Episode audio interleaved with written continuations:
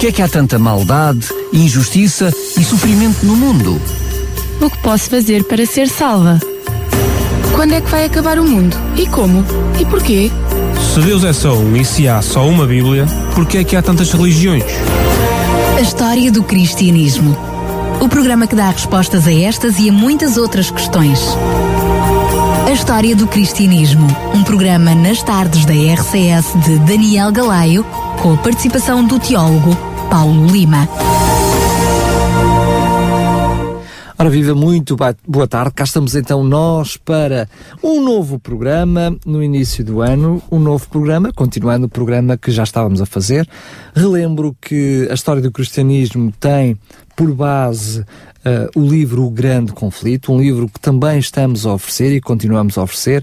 Uh, desde já digo, se quiser receber também gratuitamente este livro, um livro com mais de 600 páginas, mas um best-seller com mais de 100 milhões de livros distribuídos em todo o mundo e que gratuitamente teremos também todo o prazer de lhe oferecer precisamente este livro que retrata toda a história do cristianismo, não ficando só até aos dias de hoje, mas uh, estendendo-se para além disso também com uma análise daquilo que são as profecias bíblicas para o futuro. Pode fazer uh, a requisição deste livro através do site da RCS, em radiorcs.pt, onde diz Grande Conflito, é apenas preencher o formulário para poder receber gratuitamente o livro em, ca em casa, ou pode também passar aqui pelas instalações da RCS, teremos todo o prazer em lhe oferecer um destes exemplares. Lembrava então que vamos para o 13 terceiro programa, o 11 primeiro capítulo do livro, o protesto dos príncipes, já vamos saber isso um pouquinho mais à frente. Relembro que só agora está a escutar este programa, pode ouvir todos os programas anteriores em podcast em radiorcs.pt, pode ouvir, fazer o download, ouvir quando quiser, ouvir, reouvir e até passar para amigos todos aqueles programas que estão para trás, bem como este também certamente irá ficar em podcast. Depois de ter dado as boas-vindas aos nossos amigos do outro lado dos microfones, quero também dar também as boas-vindas ao uh, Pastor Paulo Lima. Um bom ano novo e aos nossos ouvintes que possam gozar um ano feliz e cheio de realizações. Eu tinha-te cortado o pio logo de, de, de, início, mas ainda se ouviu tu a, a ah, Então posso repetir. podes, podes. Desejo-te um bom ano novo e desejo aos nossos ouvintes também um bom ano cheio de realizações e de, de sucesso. Paulo Lima, uh, estás connosco para nos trazeres este assunto, para um, analisarmos uh, este capítulo. Sim, antes, já é o capítulo antes, 11. Antes de entrarmos no protesto dos príncipes, eu peço, como tivemos duas semanas separados, apenas que nos dês uma luzinha daquilo que foi os assuntos que, que tivemos para trás. Portanto, nós já começámos por abordar no primeiro programa a autora deste livro, do, do livro O Grande Conflito, Evan G. White, uma autora americana que morreu em 1915, nasceu em 1827. Escreveu este livro já no fim da sua vida, mas é, é o livro que ela considera mais importante e mais, mais marcante. Depois abordámos o, um, a destruição de Jerusalém. A seguir no programa, a seguir a esse abordámos... Não era preciso ser tão exaustivo. Ah, mas... Não, mas tu pediste-me para começar desde o princípio, eu vou começar. Depois, Depois da falámos da, da perseguição, da perseguição aos cristãos, abordámos, começámos depois a abordar os reformadores, começando por Wycliffe, depois João Nussi e Jónimo de Praga, uh, depois uh, Lutero, Uh, desenvolvemos alguns, alguns capítulos sobre Lutero e agora vamos uh, uh, ao capítulo culminante sobre a reforma na Alemanha, que é o capítulo sobre o protesto dos príncipes. É isso mesmo, sendo que hum, sobre a reforma já estamos a fazer alguns, alguns programas. É o quarto programa é sobre a reforma programa, alemã, onde, sobre a reforma alemã. Exatamente, onde falámos também de outros reformadores contemporâneos de Martin Lutero. Falámos também do, do, do reformador suíço, Zwingli, e, Falamos sobre ele. E agora vamos para a parte final, onde uh, vamos falar e começar a introdução deste programa sobre mais uma dieta. Uh, lembramos que eram é, estas é, reuniões, é explicar, pois. pois. estes conselhos entre os, os, os, principais responsáveis do império. do império e também, digamos, do poder político e do poder religioso. Exatamente. E, com o nome de dieta. A dieta era uma espécie de uma assembleia do Império Sacro uh, Romano Germânico que se reunia uh, de, de, quando o imperador determinava em determinados locais do Império, e hoje vamos analisar o, o que é que aconteceu em duas dietas, duas destas dietas, duas destas reuniões magnas do Império, uma em Spires, em 1529, e outra em Augsburgo, em 1530. Vamos analisar isso mesmo. Então, força, desafio-te. Lembramos então que vamos começar com esta dieta de 1529, como tu dizias e bem, de Spires, que é a segunda dieta que acontece nesta cidade. nesta cidade. Exatamente. Uh, Emma quando escreve este capítulo, ela começa por chamar a atenção dos seus leitores para o facto de que um dos mais nobres testemunhos em favor da reforma foi o protesto apresentado pelos príncipes cristãos da Alemanha na dieta de Spires em 1529, nesta primeira dieta, nesta segunda dieta de Spires. A sua coragem, a sua fé, a sua firmeza conquistaram para as épocas futuras a liberdade de pensamento e a liberdade de consciência, a liberdade essencial para um cristão poder viver o seu cristianismo uh, neste mundo. Foi o seu protesto, o protesto dos príncipes na dieta de Spears de 1529, que deu à Igreja saída da reforma o nome de Igreja Protestante. Isto é muito interessante o nome protestante vem do protesto que foi, foi apresentado pelos príncipes nesta dieta de Spears de 1529. Sendo que é interessante referir e também importante que uh, nesta dieta, sobretudo na dieta de 1526, na primeira dieta de Spears, Sim. é dada a liberdade de consciência. Exatamente. Essa liberdade de consciência, muito simila similar ao que nós hoje conhecemos como liberdade uh, de consciência uh, e de culto, e de culto um, acabava por, muitas vezes nós não pensamos disso, mas era uma, uma liberdade que dava alguma uh, desfragmentação da própria igreja, porque permitia que dentro da igreja, entenda-se a igreja uh, de então, uh, poderem depois livremente criar Sim, vários tipos de pensamento. Exatamente. E é depois esta dieta de 1529 que tenta ter vamos, pôr corpo, vamos ver, vamos ver isso. corpo esta liberdade, esta liberdade de pensamento. Na verdade, eu estava a dizer, nesta dieta de 1529, os príncipes vão apresentar um protesto e por isso, por causa desse protesto, os, os, reformados, os cristãos reformados vão começar a ser chamados como protestantes, inicialmente até de maneira algo depreciativa. Na verdade, os princípios estabelecidos no protesto dos príncipes são a verdadeira essência do protestantismo, tal como nós vamos ver mais à frente. O que acontecia era que a reforma tinha progredido, apesar do tumulto e da contenda entre as nações, devido a uma conjuntura política favorável. Qual era essa conjuntura? Tinha surgido dissensões entre o imperador e o papa da, da altura, o imperador Carlos V e o papa da altura. Uh, eles tinham divergências políticas e isso tinha ajudado a reforma a progredir, porque tinha impedido que eles entrassem em conluio para deter os reformadores. E por outro lado, em termos também internacionais, tinha havido um, um avanço do Império Otomano tentando alcançar mais conquistas na Europa Oriental e Central, e isso tinha feito com que o imperador e os reis uh, dos principais reinos europeus ocidentais tivessem que mudar de estratégia, deixar de se preocupar com a reforma e preocuparem-se com o avanço do, do, do, turco, como eles diziam então, o poder otomano, que era um, um verdadeiro problema e político. Chegaram, e que chegaram a estar às portas, não é? De Viena, chegaram às portas de Viena, exatamente. Por isso, esta conjuntura política deu uma margem de manobra muito grande aos reformadores, ao Voltaire e àqueles que o acompanhavam e aos príncipes reformados. Deu uma margem de manobra, entenda-se, não porque lhes venha facilitar a vida, mas apenas que lhes deu liberdade, porque eles estavam, os príncipes estavam preocupados com outras coisas exatamente. foram Todo, os grandes, os grandes responsáveis do Império que favoreciam o papado estavam preocupados com outros assuntos e não podiam dedicar tempo esta questão. O que acontece é que por volta de 1526 os potentados favoráveis ao poder papal puseram de parte as suas disputas, ou seja, resolveram os seus problemas, as suas dissensões e começaram a fazer novamente causa comum contra a reforma.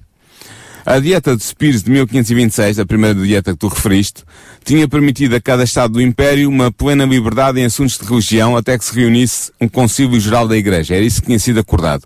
Até que a Igreja toda se reunisse num concílio onde todos os bispos estivessem presentes e pudessem discutir as questões doutrinais que afligiam a cristandade, até essa altura, até que isso acontecesse, era dado liberdade de culto e de consciência no Império. Deixa-me só referir que essa liberdade de culto e de consciência dava também uma outra liberdade não mencionada, que é a liberdade de expressão, que Exatamente. até aí estava, estava oprimida. E é claro. essa liberdade de expressão que também vai dar mais, passando a expressão, pernas ao protestantismo. Exatamente, vai permitir que eu faça o seu caminho, que se difunda a partir de Wittenberg, na Saxónia, por, todos, por muitos estados que então compunham o, Império, o Sacro Império Romano Germânico.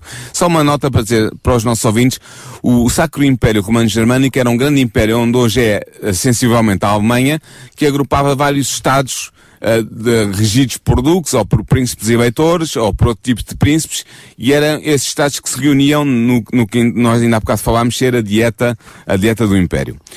No entanto, o Papa não estava satisfeito com esta decisão alcançada em Spires, em, em 1526, que dava liberdade de culto e de consciência, pelo que o imperador Carlos V, o jovem imperador, convocou uma segunda dieta também a realizar em Spires em 1529.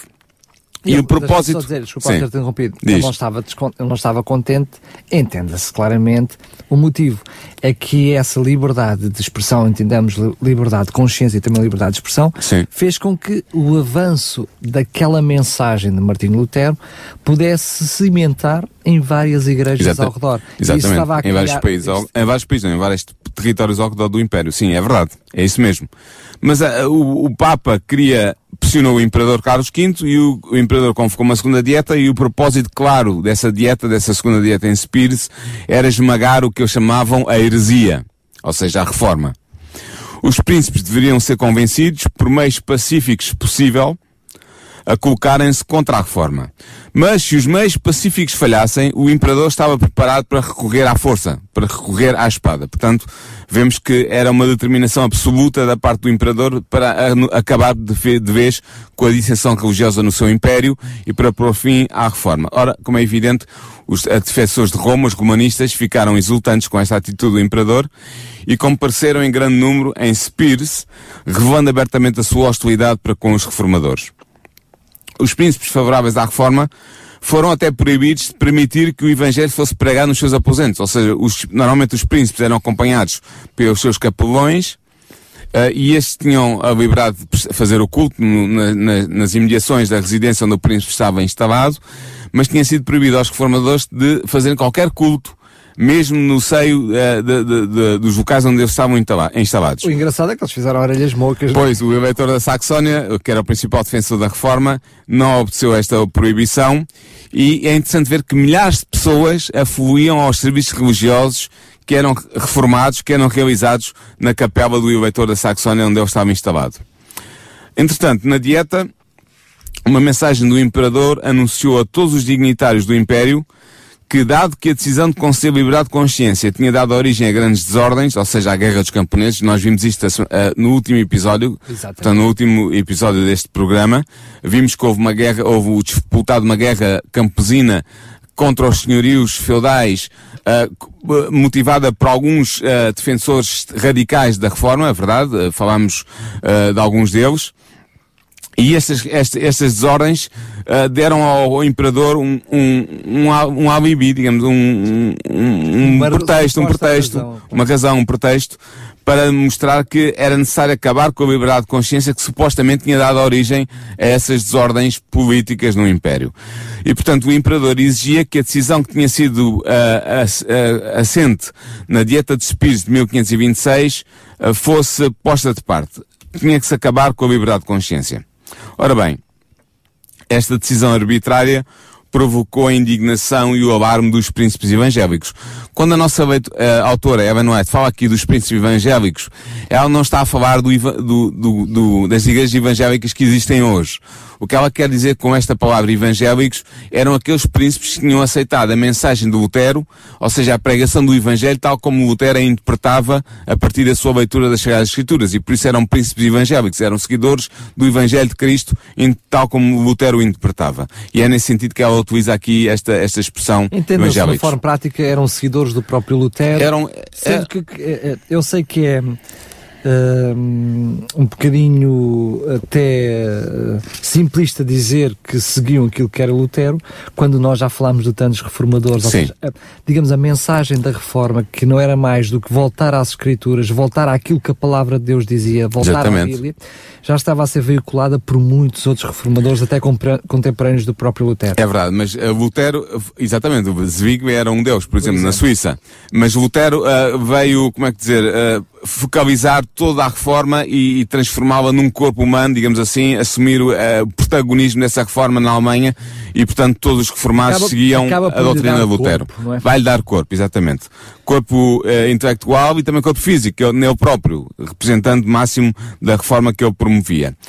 A verdade é que a tolerância religiosa tinha sido legalmente estabelecida pela Dieta de Spies em 1526 e os Estados evangélicos estavam decididos a oporem-se a esta violação dos seus direitos, da parte do imperador. Lutero, ainda sob o interdito imposto pelo Edito de Worms, ou seja, sob a proibição que tinha sido imposta no Edito de Worms, de que ele era considerado banido do Império e, e se fora da lei e podia ser morto por qualquer pessoa que, que assim o entendesse fazer, Lutero ainda estava sob esse interdito e não podia estar presente em Spires, porque estava, era, era uma impossibilidade manifesta, mas o movimento da reforma estava representado por outros reformadores que colaboravam com Lutero. Ao lado destes estavam também os príncipes evangélicos, ou seja, aqueles príncipes do Império que tinham aceito a reforma tal como Lutero a defendia e a propagava. O nobre Federico da Saxónia, o grande protetor de Lutero, que tinha, o, eh, que o tinha posto a salvo no castelo de Wartenburg. Penso que os, os, os ouvintes que estiveram atentos à, aos últimos episódios deste programa estão recordados desse episódio. Esse duque, o, o Frederico de Saxónia, o eleitor, tinha morrido entretanto, mas o Duque João, o seu irmão e sucessor, também apoiava a reforma luterana e estava de pedra e cal com Lutero. Ora bem, os, os romanistas exigiram na Dieta de Spires de 1529, portanto nesta segunda Dieta de Spires, exigiram que os Estados que haviam aceito a reforma se submetessem à jurisdição de Roma. Por outro lado, os reformadores exigiam o respeito pela liberdade de consciência que havia sido concedida anteriormente aos príncipes uh, reformados, tal como era a mesma liberdade de consciência que existia, diga-se em boa verdade, para os príncipes seguidores de Roma. Claro. Ora, para atingir um compromisso, o imperador propôs que onde a reforma ainda não tinha chegado, o Edito de Worms deveria ser rigorosamente aplicado, ou seja, não deveria ser permitido o surgimento de, de, seguidores de Lutero fora dos principados onde a reforma não tinha, não tinha chegado. Portanto, só era aceito a, a permanência da reforma nos principados e nos estados do Império onde ela já estava instalada onde ela estava implementada. Exatamente. Assim. Só, só falar de, de, do, do edit de, de Worms, que foi precisamente onde surge, na dieta de Worms, onde surge Sim. essa indicações, vá lá, toda, toda essa organização por parte da Igreja de Roma que defendia e definiu que uh, deveria ser proibido o continuar a passar Sim, a mensagem. a Igreja de Roma queria sufocar a reforma ao, ao nascer, digamos assim. Por outro lado, o imperador uh, propunha o seguinte, nos estados em que a população tinha aderido à reforma, não se deviam realizar novas mudanças.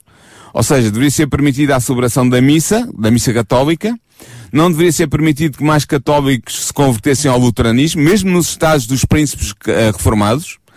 E esta proposta foi aceita pela maioria dos dignitários presentes na dieta, o que trouxe uma grande satisfação aos prolados da Igreja Romana, como não poderia deixar de ser. Entretanto, os reformados, os príncipes reformados, perceberam claramente que se este édito novo que era proposto fosse aplicado, a reforma não poderia continuar a sua progressão onde ainda não era conhecida, portanto não poderia e ela caberia, caberia até por morrer. Claro, não poderia se estender a outros estados, nem poderia ser solidamente estabelecida onde já estava presente. E, portanto, como tu dizes muito bem, a reforma eh, acabaria por morrer por si mesma. Ela morreria com os conversos de então, quando eles morreram. Claro, exatamente, exatamente. Além de mais, a liberdade de expressão era proibida, também não seriam permitidas mais novas conversões, e portanto este era um édito que os amigos da reforma viam agora obrigados a aceitar, sem discussão. Era-lhes imposto pelo imperador. As esperanças do mundo, ela não é ter uma frase muito interessante, ela diz que as esperanças do mundo pareciam estar prestes a serem extinguidas naquele momento. Portanto, tínhamos chegado a um momento de crise absoluta. A reforma deveria progredir ou deveria extinguir-se e acabar? Era essa a questão que se punha. Quando os príncipes adeptos da reforma se reuniram, depois da, da primeira reunião em que o imperador lhe apresentou esta proposta, todos eles estavam profundamente perturbados. E é natural. E a pergunta que surgia em todas as mentes dos príncipes reformados era: o que é que nós vamos fazer? Perante esta imposição que nos está a ser feita, como é que nós vamos reagir? Como é que vamos proceder? E a pergunta era: deveriam os líderes da reforma submeterem-se à força da maioria e aceitar o édito repressivo? Felizmente para nós hoje, eles compreenderam naquela altura que o princípio que estava assente o édito que, estava, que lhes queria, queria ser imposto era inaceitável. E que princípio era esse? Era o direito que Roma se arrogava de forçar a consciência e proibir a pesquisa da verdade. Assim, se era permitido aos príncipes e aos seus súbitos luteranos o gozo da liberdade religiosa, tal era uma concessão de favor e não era o reconhecimento de um direito. Portanto, estava-lhes a ser dado um favor, como tu dizes, até que morressem, de quando poderem continuar a seguir a sua, a sua livre consciência, mas esse não era um reconhecimento de direito, não havia um, direito, um reconhecimento de um direito de liberdade de consciência e de expressão, como tu disseste, e muito bem, um, direito, um verdadeiro direito de liberdade religiosa.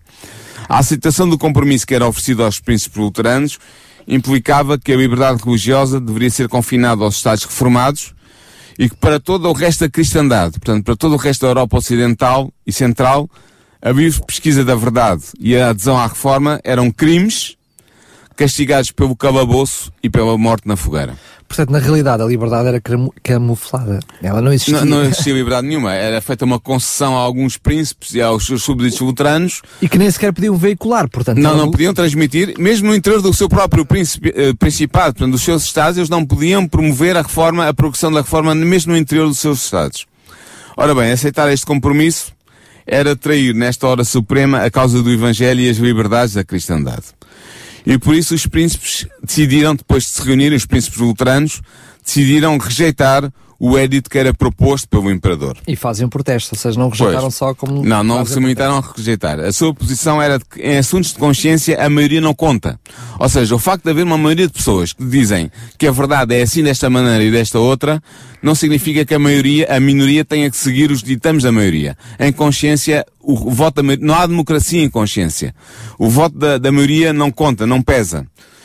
E eles diziam que era o decreto de 1526 que devia, que era devido à paz que o Império gozava presentemente. Ou seja, o facto de ter sido estabelecida a liberdade de consciência no Império é que explicava que ainda existisse a paz civil e política no, no, no dito Império. Lembramos só que é a primeira dieta de Spears que, que está a ser referida. É, de 1526, exatamente. Ora bem, a abolição deste decreto que tinha sido proposta em 1526 iria suscitar o tumulto na Alemanha. Era isso que os príncipes com luteranos tinham consciência. Uh, e eles diziam mesmo que a dieta presente, a dieta de Spears de 1529, era incompetente para fazer algo mais do que preservar a atual liberdade religiosa, até que haja o tal concílio geral da Igreja que eles queriam que se reunisse para decidir efetivamente qual era, de onde é que estava a verdade evangélica, a verdade bíblica. Se era do lado de Roma ou se era do lado dos reformadores liderados por Lutero. Sendo que hum, uh, é apenas uma análise minha que Sim. dá a sensação que neste momento da história a própria uh, Igreja Romana não pretende esse encontro com todos, não é? Com o concílio, não, de modo, não, modo algum. Ela temia o que pudesse advir desse, desse mesmo encontro. Claro que sim. Então, mais uma vez, é exemplo do que nós vimos nos programas passados e que era o modus operandi da Igreja de Roma. Ela quer matar por si mesmo toda a qualquer situação. Sim, quer asfixiar, quer asfixiar totalmente a reforma à nascença. Ora, os romanistas procuraram suscitar divisões entre os apoiantes da reforma e intimidar todos os que não se tinham declarado pela reforma ainda. Entretanto, o rei Fernando, que era o representante do imperador na dieta, o imperador não estava presente, estava representado pelo rei Fernando. Este rei viu que o decreto iria suscitar perigosas divisões para o império, a não ser que todos os príncipes concordassem em assiná-lo e em, em implementá-lo. E assim ele procurou persuadir os príncipes reformados, fazendo-lhes notar que o imperador os recompensaria abundantemente, que eles iriam ter uh, grandes uh, consequências favoráveis se aceitassem o édito, que iria ser bom para todo o Império, que iria ser bom para eles e para os seus Estados tentou e tudo mais. Tentou comprar os favores. Exatamente, tentou comprá-los. É, é, diz muito bem. A resposta dos príncipes foi muito simples.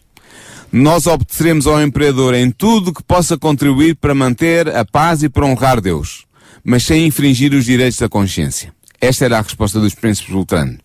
E perante esta resposta, o rei Fernando declarou claro sobretudo ao eleitor de Saxónia, que era o, o principal príncipe reformado, mas também aos seus amigos, que o édito estava prestes a ser aprovado, o édito punha fim à liberdade de consciência no Império, e que a única opção dos príncipes reformados era a de se submeterem ao voto da maioria e à vontade da maioria.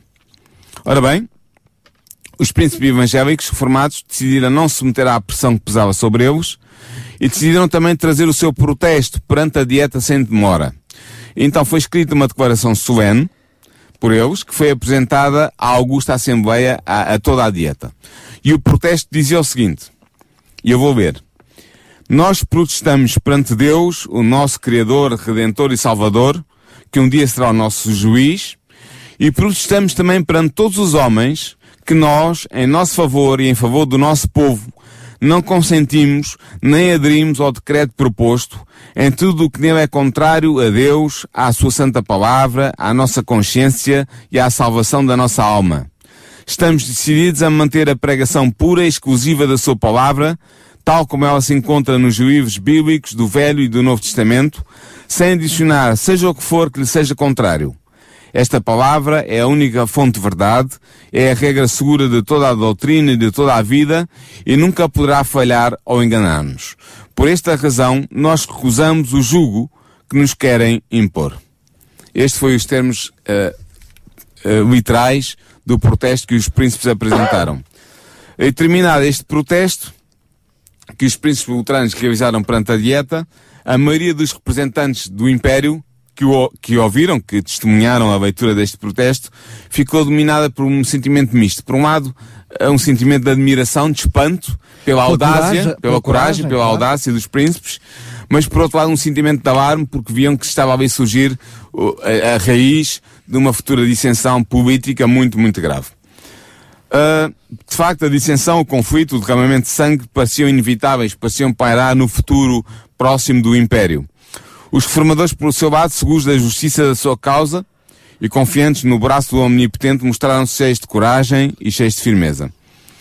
Eh, eu queria fazer notar aqui, neste momento, que os princípios contidos neste protesto realizado pelos príncipes constituem a essência do protestantismo. Eh, não é por acaso que os protestantes passaram a ser chamados assim depois de que este protesto foi apresentado na dieta de, Spears porque este protesto opõe-se a dois abusos em matéria de fé. O primeiro abuso é a intrusão do magistrado civil, ou seja, o facto de que o magistrado civil pode impor a sua vontade à consciência livre do cristão, seja ele qual for, uh, seja qual for esse cristão, seja quais são, forem as, as crenças que esse cristão defenda. Portanto, esse é o primeiro abuso em matéria de fé é a intrusão do magistrado civil. Sim, deixa-me só referir que tu não Sim. tinhas falado sobre isso. É que da mesma forma que Martinho Lutero tinha feito com as suas teses, uh, este, este grupo, vá lá, de protestantes, de príncipes protestantes, uh, elabora precisamente uh, uma lista daquilo que são os seus pensamentos, comprova na palavra de Deus Sim. e apresenta-os precisamente à Exatamente. Dieta, onde depois também em Augsburgo uh, acaba por ser... Em Augsburgo eles vão apresentar a confissão de Augsburgo, Exatamente. vamos ver mais à frente. Mas, portanto, eles opunham-se a dois abusos em matéria de fé, como eu estava a dizer, o primeiro era o abuso da intrusão do magistrado civil na consciência, e o segundo abuso era a autoridade arbitrária da Igreja.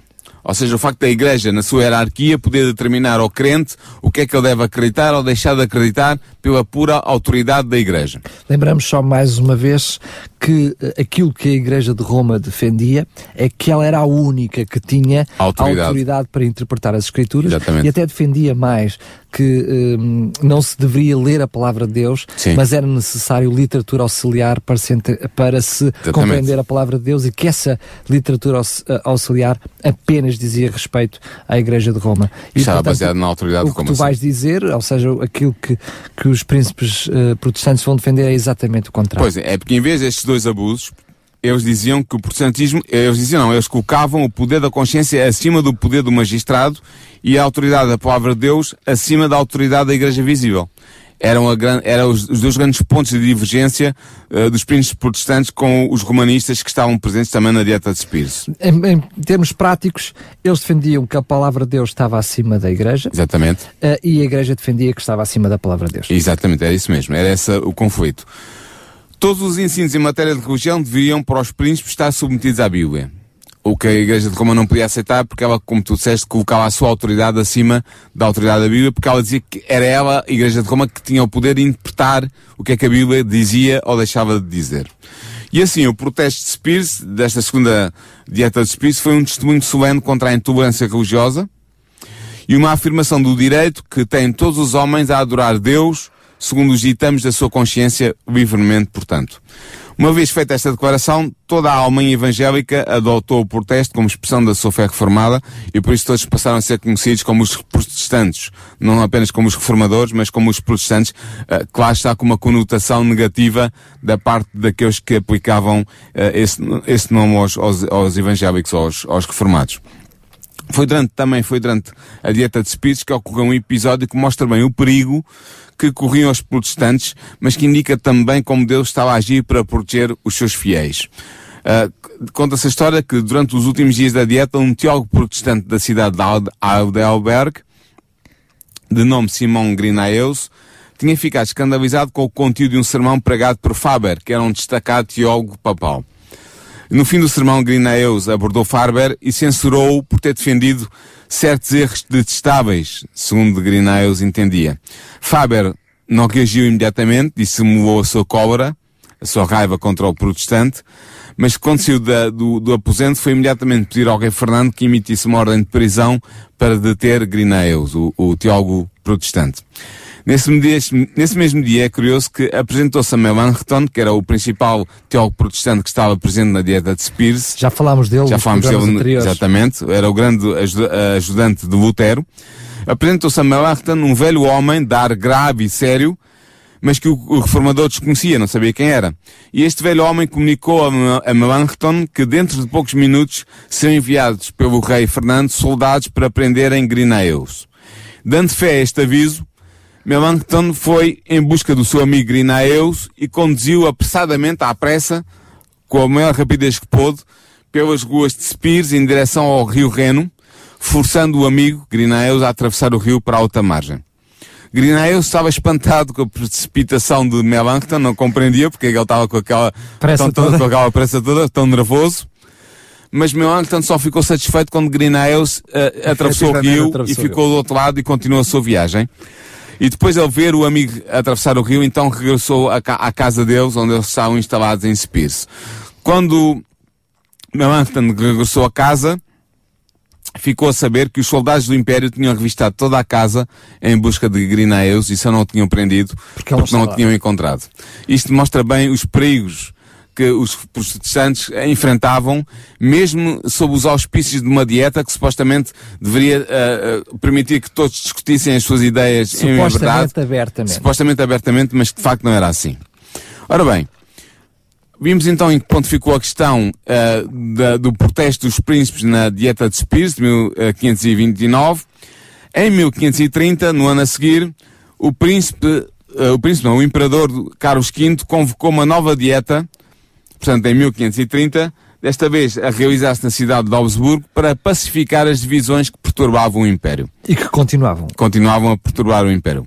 Todos os príncipes do Império foram convocados, incluindo os príncipes protestantes.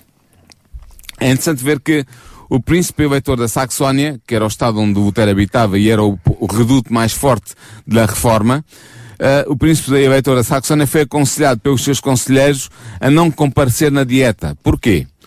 Porque, segundo estes conselheiros, o imperador pretendia apenas armar uma armadilha aos príncipes protestantes. Queria tê-los junto de si, para depois poder fazer com eles o que ele bem entendesse. Lembramos o exemplo de outras dietas anteriores que tiveram o mesmo propósito Exatamente. com outros também protestantes. Sim. Curiosamente, apenas fazer aqui um parênteses, curiosamente, todos estes protestantes que antes de serem protestantes eram reformadores, temos que nos lembrar disso. Sim. O que eles pretendiam não era criar uma igreja paralela, uma nova igreja como a nova Exatamente. verdade.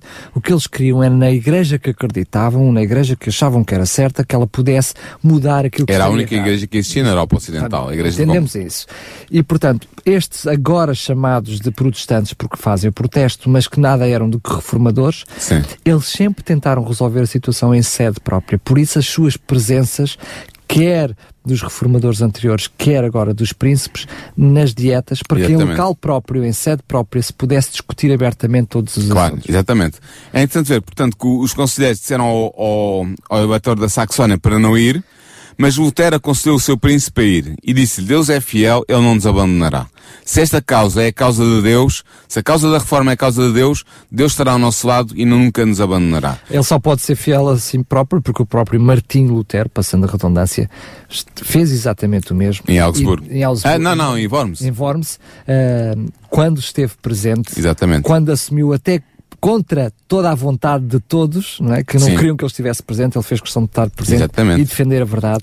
E é isso que ele vai dizer ao amigo, ou seja, é ali, Deus estará contigo, vai defender verdade. E o eleitor da Saxónia decidiu, de facto, partir para Augsburgo e foi até Augsburgo. Lutero acompanhou a comitiva que partiu de, de Wittenberg até Coburgo, à cidade de Coburgo, e tem sido nesta jornada que ele escreveu um, o famoso hino Castelo Forte ao Nosso Deus. Penso que os nossos ouvintes conhecem este hino de Lutero.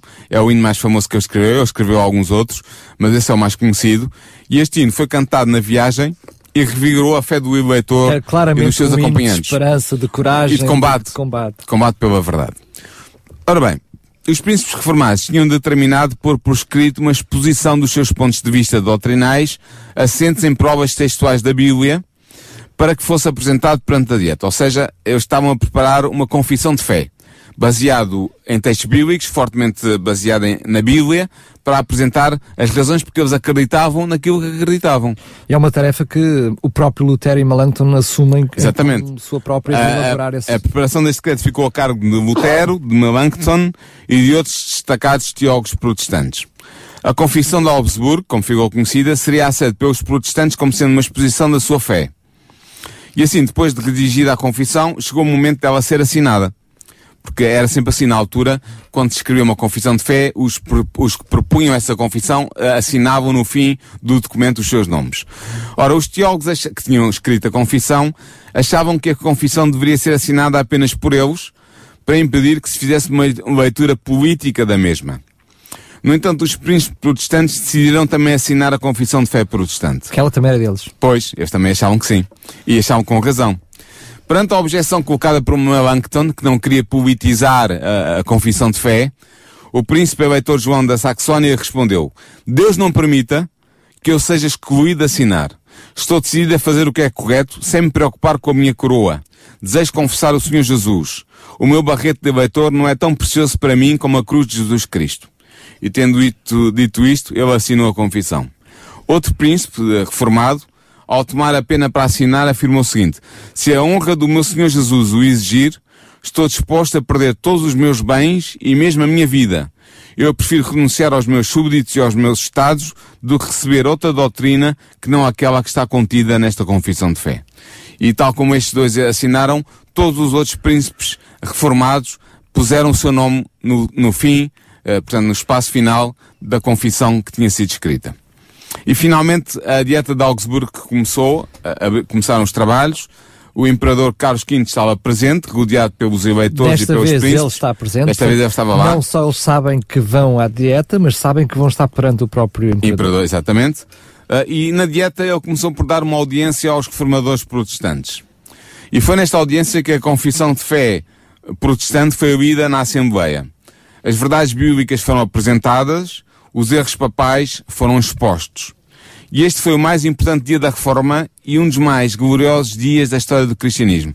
Não é apenas Ellen White que, que é dessa opinião, há muitos outros autores, eh, historiadores protestantes, que concordam com isto. Realmente este foi o dia mais importante da Reforma. Podíamos Ah, dizer que tudo foi importante para a reforma, Sim. mas Worm, Worms e esta dieta Augsburgo foram fundamentais. São fundamentais. Worms, porque é precisamente onde é discutido pela primeira vez, não é em praça pública, mas em sede própria, as divergências Exatamente. e depois quando elas são colocadas por escrito em papel.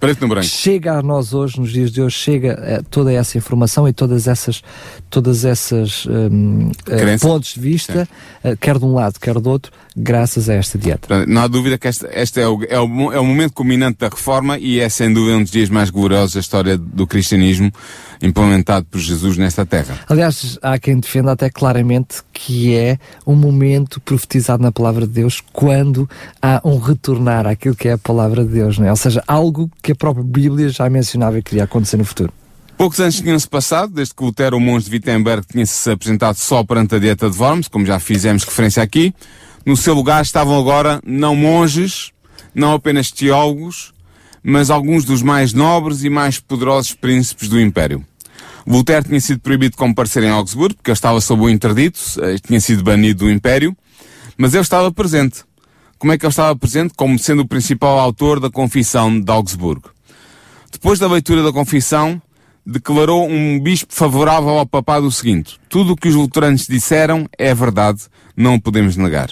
Um outro adepto de Roma perguntou ao Dr. Eck, que era o mais destacado teólogo papal e que estava presente na dieta de Augsburgo também, para defender as posições de Roma.